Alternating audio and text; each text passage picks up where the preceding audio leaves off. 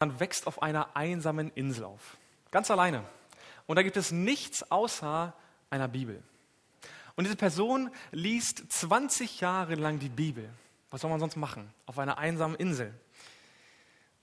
Sie liest und studiert und forscht in der Bibel und ist ganz, ganz begeistert von Gott und von seinem Wort. Irgendwann, nach 20 Jahren, wird die Person gerettet, kommt aufs Festland und trifft zum ersten Mal auf eine freikirchliche Gemeinde. Zum Beispiel hier in Lichtenau. Sie kommt hier rein und lernt dich kennen.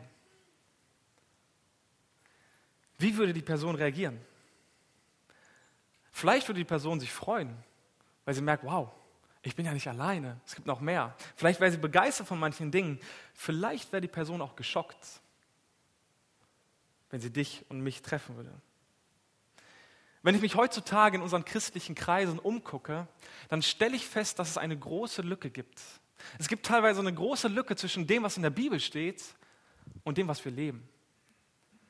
Ich lese in der Bibel von Menschen, die bis in den Tod mit Jesus gegangen sind, die alles aufgegeben haben für Jesus.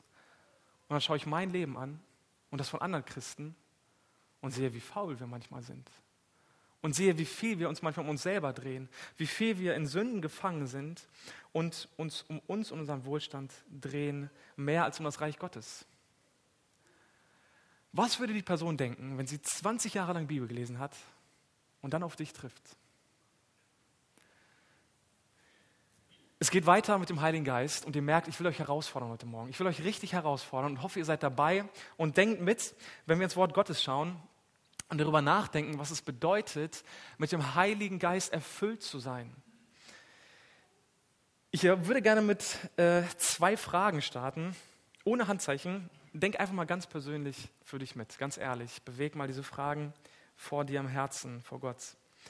Bist du sicher, erstens, bist du sicher, dass der Heilige Geist in dir wohnt? Glaubst du das, dass Gott selbst durch den Geist in dir lebt? Wenn nicht, Ey, dann lass uns ins Gespräch kommen, dann hör die letzten Predigt an. Wenn wir uns für Jesus entscheiden, wenn wir uns bekehren, dann zieht der Heilige Geist in uns ein. Ganz, ganz wichtig. Da ging es letzte, äh, vor zwei Wochen darum. Bist du sicher, dass der Geist in dir wohnt? Und zweitens, bist du gerade erfüllt vom Heiligen Geist? Würdest du sagen, dass du jetzt gerade voll des Geistes bist?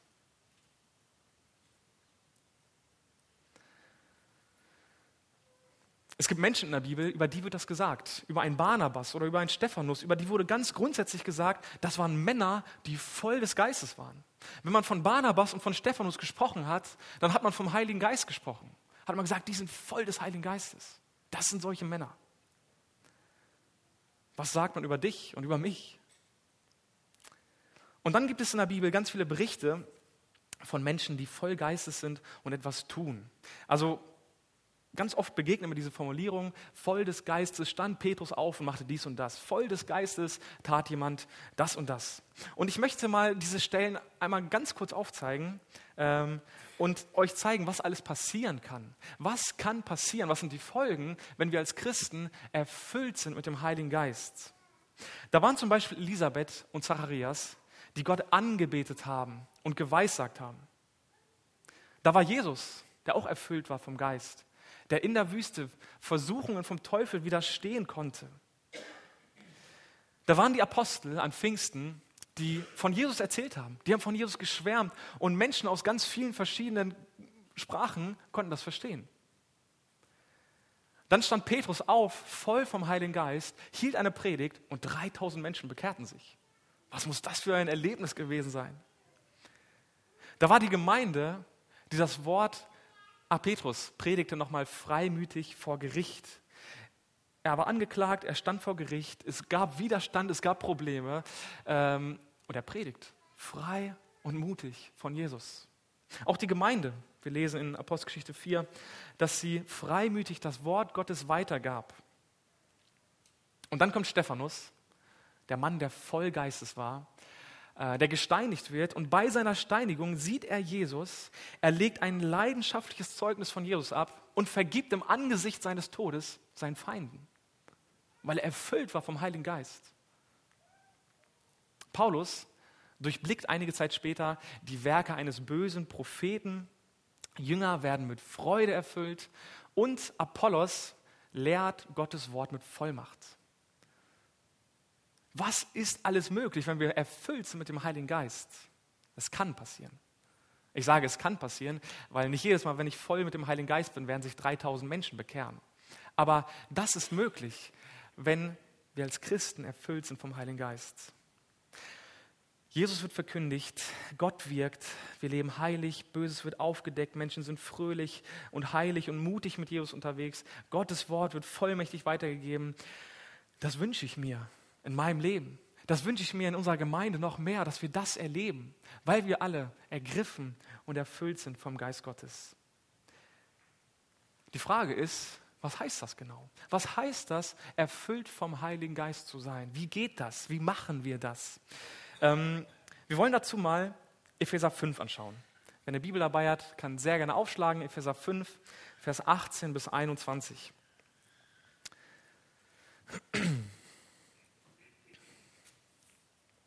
Ich lese das mal vor.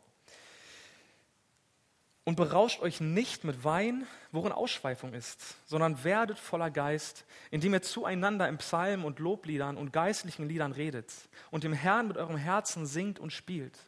Sagt alle Zeit für alles dem Gott und Vater Dank im Namen unseres Herrn Jesus Christus.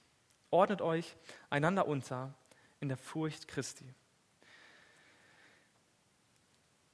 Berauscht euch nicht mit Wein, sondern werdet im Gegensatz voll des Heiligen Geistes. Das ist ein interessanter Vergleich, Alkohol und der Heilige Geist. Was hat das eine mit dem anderen zu tun? Ich hatte früher mit 18 eine etwas wildere Phase, auf die ich nicht besonders stolz bin. Und da hat Alkohol auch eine große Rolle gespielt. Äh, man war viel im Club unterwegs, auf dem Schützenfest damals, äh, bei irgendwelchen Hauspartys. Und bevor man in so eine Disco gegangen ist, da hat man vorgetrunken. Also man ist nicht einfach so hingegangen, dann wäre das langweilig gewesen, das wäre komisch gewesen. Man musste so einen gewissen Pegel erreichen, damit man Spaß hat, damit man hemmungslos tanzen und flirten kann und Spaß haben kann. Und da, wo man vorher getrunken hat und diesen Pegel hatte, da war alles lustiger. Man selber war lustiger, die Leute um einen herum, alles hat irgendwie mehr Spaß gemacht. Es war wirklich interessant, denn man hat Dinge gesagt und Dinge getan, die man normalerweise nicht machen würde. Ich habe irgendwelche Mädels getroffen, die total schüchtern waren, kein Wort aufge kein, den Mund nie aufgemacht haben und auf einmal total lustig und offen waren. Da waren ruhige Jungs, schüchterne Jungs, die auf einmal total mutig und lustig waren. Nette Kerle, die auf einmal aggressiv wurden und immer Stress gesucht haben. Alkohol ist etwas, was wir Menschen in uns aufnehmen und dadurch verändert werden. Für einen kurzen Augenblick scheint es, als würden wir zum Guten verändert. Man wird lustig, man wird locker. Langfristig habe ich gemerkt, dass es negative Folgen hat. Da schlägt man über die Stränge, da kommt Sünde mit ins Spiel, da kommt der Kater, der Filmriss, bei manchen kommt sogar die Sucht, eine Abhängigkeit, die Familien zerstört. Und es heißt hier, berauscht euch nicht mit Wein, sondern der Heilige Geist soll euch erfüllen. Das eine ist negativ und sündig, das andere ist positiv und wird hervorgehoben. Lass mich ein paar Gedanken zu Alkohol sagen, wenn wir gerade an dieser Stelle sind. Sich zu berauschen ist Sünde, ganz klar. In einem Zustand zu sein, wo ich nicht mehr nüchtern bin, wo ich Dinge tue und sage, die ich sonst nicht machen würde, ist Sünde. Ja, Jesus hat auch Wein getrunken, aber sich zu betrinken ist nicht das, was Gott gefällt. Da war diese Zeit, irgendwann mit 18, 19, wo Gott mir das aufgezeigt hat, äh, meinen ungesunden Umgang mit Alkohol. Und in der Zeit bin ich Jesus so richtig begegnet. Das war eine Zeit, wo ich nicht einfach nur gemerkt habe, dass das nicht gut ist, sondern wo ich gemerkt habe, wie schön Jesus ist. Wo ich angefangen habe, eine intensive Beziehung zu Jesus zu pflegen, die mein Leben auf den Kopf gestellt hat. Ich habe ihn mehr kennengelernt und ein Bibelkommentator, Schlatter, schreibt an dieser Stelle sehr treffend, wir haben aber eine andere Quelle der Erquickung und Belebung, einen anderen Spender der Freude und Kraft er spricht über den Alkohol und sagt, wir haben eine ganz, ganz andere Quelle der Freude und eine Quelle der Kraft. Ich habe damals auf einmal verstanden, dass das größte Glück Gott selbst ist in meinem Leben. Ich werde mein Glück nicht im Alkohol und in der Feier finden. Allein in Jesus durfte ich es finden. Und auf einmal wurde mir Jesus groß und es wurde immer lächerlicher, mich zu betrinken, weil ich Jesus kennengelernt habe. Lass mich ganz offen und ehrlich sein. Wenn du deine Freude im Alkohol suchst, dann verpasst du was. Dann beschäftigst du dich mit einem billigen Abklatsch, mit einer billigen Erfüllung. Das wäre so, wie wenn du nach Paris gehst und sagst, ich bin auf der Suche nach dem Eiffelturm. Wo ist der Eiffelturm?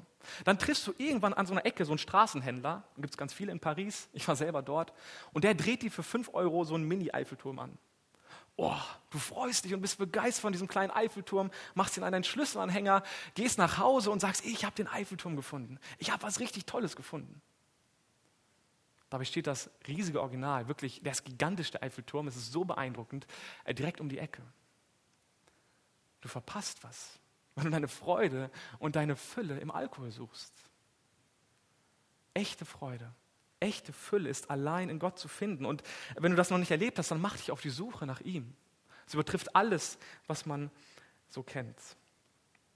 Also lass das mit dem Rausch sein und werde voller Geist. Für was bist du bekannt? Wie ein Stephanus, wo man sagt, oh, das ist ein Christ, der ist voll vom Geist. Oder bist du dafür bekannt, oh ja, der kippt sich gerne mal einen rein. Denn, heißt es hier im Text, denn durch Alkohol kommt Ausschweifung. Das heißt, ein unordentliches Leben, ein zügelloses Verhalten. Und das ist wirklich ein guter Vergleich. Alkohol erfüllt mich und verändert mein Denken und Handeln. Es entsteht ein unordentliches Leben. Der Geist erfüllt mich, verändert mich und es entsteht ein kraftvolles Leben. Ein gewaltiger Unterschied. Und damit kommen wir zur Frage, was heißt das ganz konkret? Was heißt das ganz konkret, dass Menschen vom Heiligen Geist erfüllt sein können? Ich habe mich im Vorfeld schwer getan, irgendwie eine Definition zu finden oder das irgendwie runterzubrechen. Das fiel mir echt schwer. Deswegen habe ich ein Zitat von einem Mann mitgebracht, der deutlich klüger ist als ich, äh, Eberhard Hahn. Das ist ein Mann, der auch die Bibel kommentiert hat, ein langes Kommentar geschrieben hat.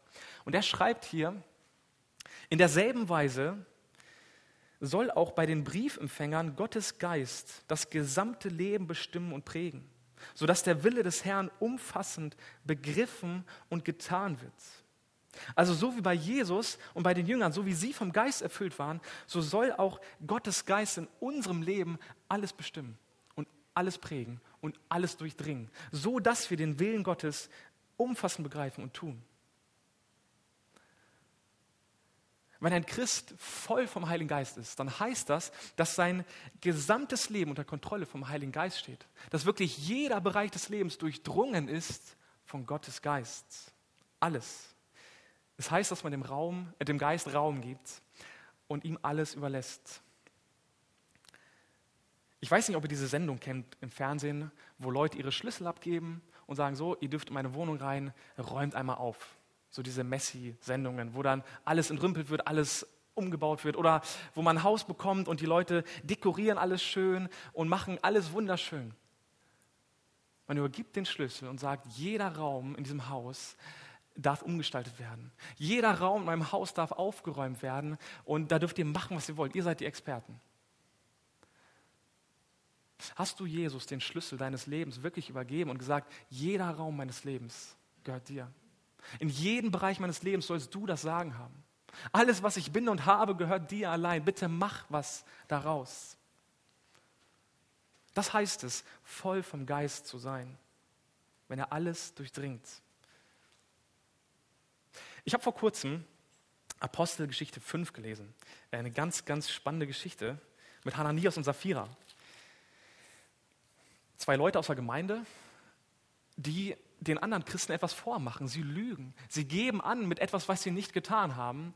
Und Petrus konfrontiert sie damit und sagt, Hananias, warum hat der Satan dein Herz erfüllt? Ganz interessante Formulierung. Da ist jemand, der eigentlich Christ ist oder zur Gemeinde gehört, der in Sünde fällt. Und dann heißt es hier, warum hat der Satan dein Herz erfüllt? Auch hier ist eine Erfüllung. Ein Christ, der in Sünde lebt, wird auch irgendwie erfüllt oder getrieben. Das heißt, voll Heiligen Geistes zu sein, heißt auch vor allem heilig zu leben, so wie Gott es gefällt. Sein Willen zu tun, wie es in diesem Zitat heißt, seinen Willen umfassend zu begreifen. Was heißt es, vom Geist erfüllt zu sein? Sodass die Frucht des Geistes, Liebe, Freude, Sanftmut, Freundlichkeit, Geduld und so weiter, dass diese Frucht in uns aufgeht und uns verändert. Galater 5, Vers 16 wandelt im Geist und ihr werdet die Begierde des Fleisches nicht erfüllen. Also, lebe im Geist, lebe erfüllt vom Heiligen Geist und da, wo du das tust, da wirst du nicht sündigen. Da wirst du, je mehr ich erfüllt bin vom Geist, desto weniger werde ich sündigen. Okay, das bedeutet es, erfüllt mit dem Heiligen Geist zu sein. Wir schauen uns den Text weiter an. Dieses Wort werdet voller Geist finde ich interessant. Werdet voller Geist. Das steht im Passiv. Äh, nee, erstmal ist es eine Aufforderung. Es ist eine Aufforderung, ein Imperativ. Das heißt, wenn meine Mutter damals gesagt hat, Simon, bitte putz deine Zähne, dann war das eine Aufforderung. Sie hat nicht gesagt, ach Simon, es wäre ganz nett, wenn du es machen könntest, wäre schön, wäre super. Vielleicht, wenn du noch Zeit hast heute Abend, dann geh mal hin und putz deine Zähne. Nein, Mama hat gesagt, Simon, geh und putz deine Zähne. Bitte. Eine Aufforderung. Und so ist auch hier eine Aufforderung zu finden und keine nett gemeinte Bitte. Gott fordert uns auf, nicht weil er uns zu irgendwas zwingen will oder weil er uns quälen will, sondern weil er weiß, dass das das Beste ist. Werde voller Geist. Das ist das Beste, was am Leben passieren kann. Ganz klare Aufforderung. Und, wie ich eben schon sagte, ein äh, Wort, was im Passiv steht. Da steht nicht, erfüllt euch selbst mit Heiligem Geist. Das geht nicht. Ich kann mich nicht selbst erfüllen, sondern Gott ist der, der erfüllt. Gott ist der, der mich durchdringt. Gott ist der, der die Kontrolle übernimmt und etwas in meinem Leben tun kann. Nicht ich kann irgendwie mich erfüllen. Und werdet ist auch ein Wort im Präsens. Sorry für die viele Grammatik, aber es ist, äh, bedeutet viel, denn es geht nicht um eine einmalige Erfahrung. So, jetzt einmal, da war eine Freizeit, da war ich motiviert. Ich habe mich einmal bekehrt, jetzt bin ich total motiviert. Es ist eine wiederkehrende Erfahrung, dass ich immer und immer und immer wieder in meinem Leben mich füllen lasse vom Geist Gottes. Werdet voller Geist. Manche Christen bringen an dieser Stelle etwas durcheinander. Deswegen wollen wir einen ganz kurzen Exkurs uns anschauen, und zwar einmal die Geistestaufe und das Erfülltsein vom Heiligen Geist. Das sind zwei verschiedene Erfahrungen. Ähm, die Geistestaufe ist eine einmalige Erfahrung, die jeder Christ bei der Bekehrung erlebt. Da, wo ich Jesus annehme, da bekomme ich den Heiligen Geist, da werde ich mit dem Heiligen Geist getauft. Geistesfülle ist etwas, was sich wiederholt. Ich kann mal mehr und mal weniger voll sein mit dem Heiligen Geist. Deswegen betrifft es auch nicht unbedingt alle. Es kann sein, dass manche total motiviert und hingegeben unterwegs sind und manchmal auch nicht. Das eine ist unaufhebbar. Nichts und niemand kann mich trennen von der Liebe Gottes. Ich bin versiegelt mit dem Heiligen Geist. Die Geistesfülle kann irgendwie verloren gehen. Das schwankt. Die Folge von der Geistestaufe ist eine Position. Ich bin in Christus, ich bin Kind Gottes, ich bin in der Gemeinde, ich habe ein neues Leben. Die Geistesfülle sorgt dafür, dass ich Veränderung und Kraft erlebe. Die Bedingung für die Geistestaufe ist der Glaube an Jesus. Glaub an Jesus und du hast den Heiligen Geist. Jeder, der hier sitzt und an Jesus Christus glaubt als Herrn und Retter, der hat den Heiligen Geist. Das andere hat auch eine Bedingung, die Geistesfülle, dass ich hingegeben und gehorsam lebe. Darüber sprechen wir gleich noch ein bisschen. Okay, einfach nur mal als kurzer Überblick, dass wir die beiden Dinge nicht durcheinander bringen. Interessant, die Aufforderung, werdet voller Geist, steht im Passiv. Die Stellen, die danach kommen, die Aussagen, die sind sehr aktiv. Also das sind Dinge, die wir tun können und tun sollen. Lass uns das nochmal lesen. Ähm ja, hier, Vers 19 oder Vers 18 nochmal bis 21. Sondern werdet voller Geist, indem ihr erstens zueinander in Psalmen und Lobliedern und geistlichen Liedern redet und dem Herrn mit eurem Herzen singt und spielt. Sagt alle Zeit für alles dem Gott und Vater Dank im Namen unseres Herrn Jesus Christus.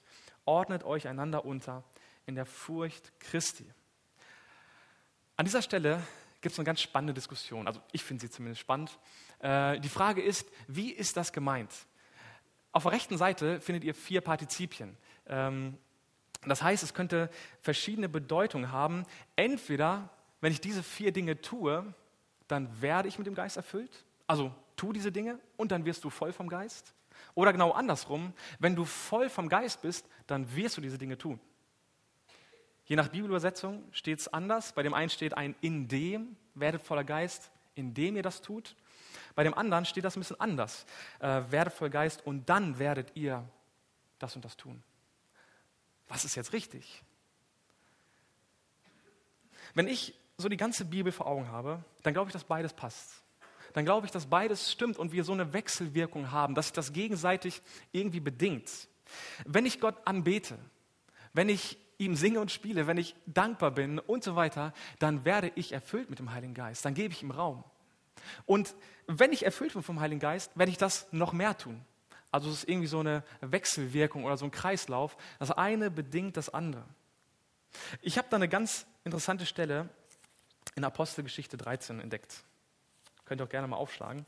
Apostelgeschichte 13, eine ganz, ganz zentrale Stelle in der Bibel, wo Paulus zur ersten Missionsreise ausgesandt wird. Die erste Missionsreise. Apostelgeschichte 13, Vers 2 bis 3. Und hört mal genau hin, was hier passiert, was der Heilige Geist macht und was danach passiert. Während sie aber dem Herrn dienten und fasteten, da sprach der Heilige Geist, sondert mir nun Barnabas und Saulus zu dem Werk aus, zu dem ich sie berufen habe. Da fasteten und beteten sie. Und als sie ihnen die Hände aufgelegt hatten, entließen sie sie. Also die Gemeinde, Paulus und Barnabas, sind voll dabei, Gott zu dienen. Sie beten und fasten und dienen Gott in der Gemeinde und dann kommt der Heilige Geist. Und dann spricht der Heilige Geist. Hier steht jetzt nicht, dass er sie erfüllt, aber hier wirkt der Heilige Geist, wo sie äh, Gott dienen. Und was ist die Folge davon? Sie beten und fasten noch mehr und machen sich auf eine Missionsreise, wo Unglaubliches geschieht. Also ich glaube, hier so eine Wechselwirkung zu finden, wenn wir das eine tun, füllt der Geist und dann werden wir es noch mehr tun. Ich glaube nicht, dass ich zu Hause auf dem Sofa sitzen kann und beten kann, lieber Gott, bitte füll mich mit deinem Geist und dass dann etwas passiert. Das glaube ich nicht. Ich muss unterwegs sein. Ich muss in Bewegung sein. Nur ein Schiff, was fährt, was unterwegs ist, nur das Schiff kann gesteuert und gelenkt werden. Andersrum kann ich auch nicht selbst mich erfüllen dass ich selber mich fülle. Das geht auch nicht. Nur Gott kann das tun. Ich bin von ihm abhängig. Ich musste an diesem Punkt an diese Pumpe denken, die da draußen steht. Kennt ihr die Pumpe, die hier an der Seite steht? Ich glaube, jeder Jugendliche musste schon mal da drunter unter die Pumpe und wurde nass gemacht. Diese Pumpe ist wichtig für die Bauern. Ohne die Pumpe ist der Bauer aufgeschmissen. Die pumpt das Wasser aus der Sauer nach oben und füllt damit literweise die riesigen Kanister von den Bauern. Der Bauer braucht diese Pumpe, um an das Wasser zu kommen. Der kann das nicht so alleine irgendwie, der braucht die Pumpe. Andererseits kann der Bauer auch nicht zu Hause sitzen und sagen, ach, es wäre so schön, wenn mein Anhänger jetzt gefüllt würde. Lieber Gott, bitte hilf mir doch, dass der Anhänger gefüllt wird. Der Bauer muss seinen Anhänger anhängen, muss losfahren und erst dann kann die Pumpe ihn füllen. Deswegen streck dich nach diesen Dingen aus. Geh los mit Jesus, diene ihm, gib dich ihm hin und dann wirst du Fülle erleben. Und dann wirst du das noch mehr erleben. Was heißt das ganz genau, diese vier Punkte? Was ist damit gemeint? Ähm, zueinander reden in Psalmen, Liedern und geistlichen Liedern. Ich glaube, es geht hier um das Wort Gottes und um Lieder, mit denen wir uns ermutigen. Hier steht zueinander, also es hat was im Miteinander zu tun, in der Gemeinde, dass wir einander ermutigen. Äh, es hat mit Reden zu tun, dass wir Psalmen, also das Wort Gottes, reden, dass das Wort Gottes reichlich unter uns wohnt. Es gibt eine Parallelstelle hierzu in Kolosser 3. Kolosser und Epheserbrief sind sich sehr, sehr ähnlich, wurden beide von Paulus zu einer ganz ähnlichen Zeit geschrieben. In Kolosser 3, Vers 16, sagt Paulus fast wortwörtlich das Gleiche, aber ein bisschen anders. Er sagt, das Wort des Christus wohne reichlich in euch also das Wort Gottes soll reichlich unter euch vorhanden sein, in aller Weisheit und so weiter. Und dann mit Psalmen, Lobliedern und geistlichen Liedern singt Gott in euren Herzen in Gnade. Also er spricht davon, dass das Wort Gottes in euch, unter euch als Christen wohnen soll. Und dann sagt er, singt Psalmen, Redepsalmen und Loblieder. Also das Wort Gottes und diese Stelle haben ganz viel miteinander zu tun. Da, wo ich vom Wort Gottes erfüllt bin und das Wort Gottes in der Gemeinde wohnen lasse, da werden wir mit dem Geist erfüllt. Da, wo ich selbst das Wort Gottes lese und darin forsche und davon erzähle und davon schwärme, da wirkt der Geist unter uns. Er hat ja die Bibel verfasst. Er steckt dahinter. Deswegen macht das nur Sinn, wenn wir das Wort Gottes in unserer Mitte haben, immer und immer wieder. Der zweite Gedanke hat noch mehr mit Anbetung zu tun. Dem Herrn singen und spielen im Herzen. Das heißt wirklich, äh, Musik zu machen, Gott zu singen mit Instrumenten, heißt dieses Spielen. Und nicht einfach irgendwie, sondern mit dem ganzen Herzen. Und das ist irgendwie so dieses, dieses Dauerthema. Wenn ich hier sitze und singe, da denke ich so oft daran, ja, wie höre ich mich gerade an? Äh, wie klingen die neben mir? Und ach, schöne Musik. Und manchmal vergesse ich Gott, äh, ganz, dass ich Gott eigentlich anbeten möchte mit der Musik. Wenn wir Gott anbeten und unser Herz auf ihn ausgerichtet ist, wenn wir gemeinsam vor ihn kommen und ihn erheben und uns bewusst machen, wer Gott ist und ihn verehren mit unserer Musik und mit unseren Worten, dann geschieht da Fülle des Geistes. Und der dritte Gedanke, da geht es um eine völ völlig dankbare Haltung, eine vollkommen dankbare Haltung. Alle Zeit für alles dem Vater Dank sagen im Namen Jesu. Ich finde das so herausfordernd, ich finde das so radikal. Vielleicht erstmal der Dank ist was anderes als Anbetung. Bei Anbetung, da bete ich Gott an für das, was er ist. Beim Dank freue ich mich an dem, was Gott gibt und was er tut. Und dieser Dank, der soll alle Zeit für alles passieren. Alle Zeit für alles ist sehr herausfordernd. Denn manchmal passieren Dinge, wo ich nicht für dankbar bin.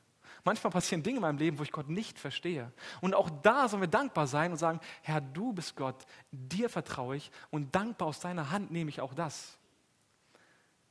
Ich hatte im letzten Jahr viele solche Momente, wo ich Gott nicht verstanden habe. Wo ich keine Ahnung hatte, warum Gott das jetzt so macht. Wo ich gebetet habe und nichts passiert ist. Und gerade in diesen Momenten wollte ich Gott danken. Denn uns hat jemand einen Satz gesagt, der mir sehr hängen geblieben ist. Wir ehren Gott besonders dann, wenn wir ihn anbeten und ihm danken, selbst wenn wir ihn nicht verstehen, selbst wenn da Zweifel sind, selbst wenn ich ihn nicht spüre, gerade in diesem Moment, wenn ich Gott suche und ihn anbete und ihm Dank sage für alles, gerade dann wird Gott geehrt. Weil ich damit sage, Gott, ich verstehe es nicht, aber ich preise dich, denn du bist der Herr, du bist der Gott. Und dir will ich danken für alles, was kommt. Da, wo ich so eine Haltung im Leben habe, wo ich alles dankbar aus Gottes Hand entgegennehme, und in dieser engen, dankbaren Beziehung lebe, da kann Gott erfüllen. Und der vierte Punkt, wir sollen auch einander unterordnen in der Furcht Christi. Es geht um ganz konkrete Nächstenliebe, dass wir uns einander unterordnen. Und auch das finde ich schwierig. Das finde ich richtig herausfordernd. Unsere Gemeinschaft sollte aus Menschen bestehen, die nicht sich, sondern den Nächsten zuerst sehen, die den anderen höher achten als sich selbst und ich habe gemerkt, dass ich, dass wir uns eigentlich ständig um uns selbst drehen. Die meiste Zeit meines Lebens drehe ich mich um mich selbst. Ich weiß nicht, wie es euch geht. Aber ich glaube, dass wir die meiste Zeit mit, mit unserer Zeit beschäftigt sind, mit unseren Interessen, mit unseren Gebetsanliegen, mit unseren Sorgen, mit unseren Problemen, mit unseren Ängsten, mit unserer Kraft, mit unserem zeitintensiven Hobby, mit unserem Aussehen, mit unserem Wohlergehen. Also die meiste Zeit meines Lebens denke ich an mich. Und jetzt sagt Gott, wenn du erfüllt werden willst vom Heiligen Geist, dann ordne dich unter. Dann sieh deinen Nächsten zuerst. Interessant, dass mein Nächster mit dem Geist Gottes was zu tun hat. Also Gottes Wort, Anbetung, eine vollkommen dankbare Haltung und die hingegebene Liebe zu meinem Nächsten. All diese Punkte stellen mich in den Hintergrund. Bei all diesen Punkten trete ich zurück und setze Gott und meinen Nächsten in Fokus. Bei all diesen Punkten übergebe ich Gott die Kontrolle und sage, hier hast du Raum, um zu wirken. Ich bete dich an, ich schaue auf dich, ich vertraue dir, ich gebe deinem Wort Raum, ich schaue auf den Nächsten und will ihn lieben. Ich gebe dort dem Geist Raum, wo ich das tue. Und dann werde ich diese Dinge noch mehr tun. Und Gott wird noch mehr wirken und segnen. Vor drei Wochen habe ich euch diese Übersicht gezeigt, was der Heilige Geist alles macht, wenn, wir, wenn er in uns lebt. Ich zeige es nur ganz kurz. Ich hoffe, die meisten kennen das noch, haben es ungefähr vor Augen. Er versichert, er steht uns bei, er, er rüstet uns aus, er verändert uns, er schenkt Kraft, er schenkt Heiligung, er leitet uns, äh, er lehrt uns, er befähigt uns. Also der Geist will so viel tun in unserem Leben. Gewaltig, was er alles vorhat. Und ich glaube, das erleben wir wenn wir erfüllt sind vom Heiligen Geist, wenn er Raum hat. Denk nochmal zurück an diese ersten Punkte. Was kann Gott alles tun, wenn wir erfüllt sind vom Geist? Was haben die Menschen in der Bibel alles erlebt? Das sind eigentlich ganz ähnliche Sachen wie die, die hier stehen. Da, wo der Geist uns erfüllt, will Gott in unserem Leben wirken. Bist du erfüllt vom Heiligen Geist? Wenn der Mann oder die Frau von der Insel kommt und dich trifft und ganz, ganz viel vom Heiligen Geist gelesen hat in der Bibel und all diese Stellen kennt, was würde er denken, wenn er dich sieht? Ich würde dich herausfordern und fragen, wie würde unsere Gemeinde aussehen, wenn jeder so lebt wie du? Wie würde unsere Gemeinde hier im Ort sein, wenn jeder so vom Geist erfüllt bist, wie du es bist? Könnte Gott dann hier wirken? Könnte Gott hier was tun, was bewegen? Bist du erfüllt vom Heiligen Geist? Irgendwie hat unser Herz Löcher. Ich weiß nicht, aber irgendwie sobald ich die Nähe Gottes verlasse, sobald ich das Wort Gottes nicht mehr vor Augen habe, sobald ich meinen Nächsten nicht mehr liebe, da wird das irgendwie weniger. Als wäre da so ein Loch und als würde das irgendwie rauslaufen. Ich weiß nicht, wie ich es mir sonst vorstellen kann. Das ist wie so ein Glas oder wie so ein Schwimmbecken, was irgendwie mal total voll sein kann und ein paar Tage später irgendwie total leer sein kann. Und deswegen ist es, glaube ich, unser großer Auftrag, immer wieder in die Gegenwart Gottes zu kommen, immer wieder die Fülle Gottes zu suchen. Deswegen drei Gedanken zum Abschluss. Erstens, übergib Gott die Kontrolle in deinem Leben. Gib ihm den Schlüssel deines Lebens und überlasse ihm jeden Bereich deines Lebens, jedes Zimmer. Wenn irgendwo Sünde ist, dann gib sie ab bei Jesus. Sonst kann er dich nicht völlig erfüllen und durchdringen. Wenn da irgendwo Ablenkung ist in deinem Leben, und ich glaube, das ist das größte Problem unserer Zeit, dass wir abgelenkt sind, dann leg diese Dinge ab dann komm zur Ruhe und übergib Gott die Kontrolle. Wenn da irgendwo Sorgen sind und Dinge, die du alleine angehen und schaffen willst, dann gib sie beim Herrn ab. Er will doch für dich sorgen. Was für ein wunderbarer Gedanke. Er will doch für dich sorgen. Übergib Gott die völlige Kontrolle in jedem Bereich. Und dann sei brennend im Geist. Auch über diesen Vers muss ich nachdenken. In Römer 12, Vers 11 ist diese Aufforderung, seid brennend im Geist. Hier hieß es eben, dass wir von Herzen dem Herrn spielen sollen. Also es geht beim Heiligen Geist und bei der Fülle nicht um ein stumpfes, emotionsloses Thema. Es geht darum, dass wir brennend im Geist unterwegs sein sollen, dass wir mit ganzem Herzen unterwegs sein sollen. Wir unterschreiben nicht irgendwie stumpf einen Vertrag für eine unwichtige Sache und sagen so, ja, Gott, jetzt gehöre ich dir, alles gut, jetzt habe ich den Geist, ist ja wichtig, sondern es geht um ein Brennen. Es geht um eine Leidenschaft für den Herrn. Es geht um eine feurige Liebe mit der ich ergriffen bin und die irgendwie Wellen schlägt, die übergreift. Sei brennend im Geist, mit ganzem Herzen, mit ganzer Leidenschaft, Jesus zu folgen, sodass der Geist Raum kriegt in meinem ganzen Leben. Und dann bleib nah bei Jesus. Das habe ich schon so oft gesagt, habe ich mir selber schon so oft vorgenommen. Und jetzt habe ich einen Vers gefunden, wo das auch wirklich fast genauso drin steht. Ähm, Apostelgeschichte 11 habe ich vor kurzem im Hauskreis äh, haben wir das gelesen. Apostelgeschichte 11. Da sagt Hananias zu neu bekehrten Christen, oder da heißt es über ihn, der freute sich, als er hingekommen war und die Gnade Gottes sah. Also er sah diese frisch bekehrten Griechen, hat sich gefreut und er ermahnte alle mit Herzensentschluss bei dem Herrn zu verharren. Denn er war ein guter Mann und voll Heiligen Geistes und Glaubens. Das hängt irgendwie zusammen. Barnabas ermutigt die Christen, bleibt ganz nah beim Herrn. Bleibt bei Jesus, verharrt in ihm, also hängt an ihm dran, bleibt geduldig bei ihm. Lasst nicht los, denn er selbst war gut und voll Heiligen Geistes. Und ich glaube, das gehört zusammen. Da, wo ich ganz, ganz eng und nah bei Jesus bleibe, da werde ich voll des Geistes sein. Da werde ich erfüllt von seinem Geist, wo ich mich an ihn dranhänge. Bist du erfüllt mit dem Heiligen Geist? Wenn nein, dann mach es zum obersten Ziel, jeden Tag danach zu streben. Suche jeden Tag die Nähe Gottes. Wenn ja, wenn du gerade sagst, ja, ich stehe voll im Saft gerade, ich bin voll erfüllt, dann freu dich und bleib dran. Und achte darauf, dass, dass du da nicht wieder einknickst. Ich wünsche euch Gottes Segen dabei. Amen.